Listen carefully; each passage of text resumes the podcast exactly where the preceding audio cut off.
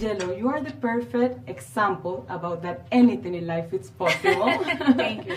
And I heard that you even said once that the only thing that is stopping somebody from achieving any goal is ourselves. Absolutely. Why is that? I, I just believe that. I believe that anything that we want to do, if we work hard at it and we focus on it, that we can make it happen. And sometimes it's our own mind that gets in our way, like the negative talk that we have of like, oh, maybe it's not going to happen. Maybe this is this, or I'm not good enough, or I'm not this, or I wasn't born to this family, or I didn't have that education. It doesn't matter. If you have a, something that you really want to do, I believe that you can do it. And when it comes to hard times, this movie shows that even powerful and good women can end up taking the wrong decisions. Oh yeah. What's the best advice for staying grounded in a desperate situation? Oh God, I mean that that's when your real kind of character kind of kicks in, and I think in this movie, what's different than me, Jennifer, than Ramona is that Ramona's morals and ethics and values are very different.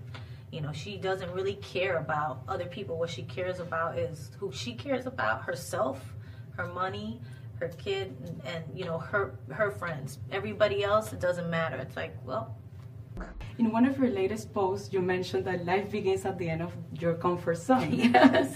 Why is that, and in what way does this movie got you out of your boundaries? because eh, I mean, in many ways. In many many ways. ways. I mean, when you see the movie, you'll see. You will that I- understand. yeah, you will understand that I had to do things that I've never done before, and it was super scary. But again, going out of that comfort zone, um, and doing things when you still feel a little fear uh, almost kind of makes you feel alive. And once you conquer it once you do it you realize like oh i can go further than this. There's other things that i can do. The challenge the the the not staying in one spot your whole life is what makes it exciting. You got to do other things. You got to keep pushing the envelope. What does it take to be a hustler? to be a hustler you just got to be out there pounding the streets and working. You have to work Work hard. yeah work hard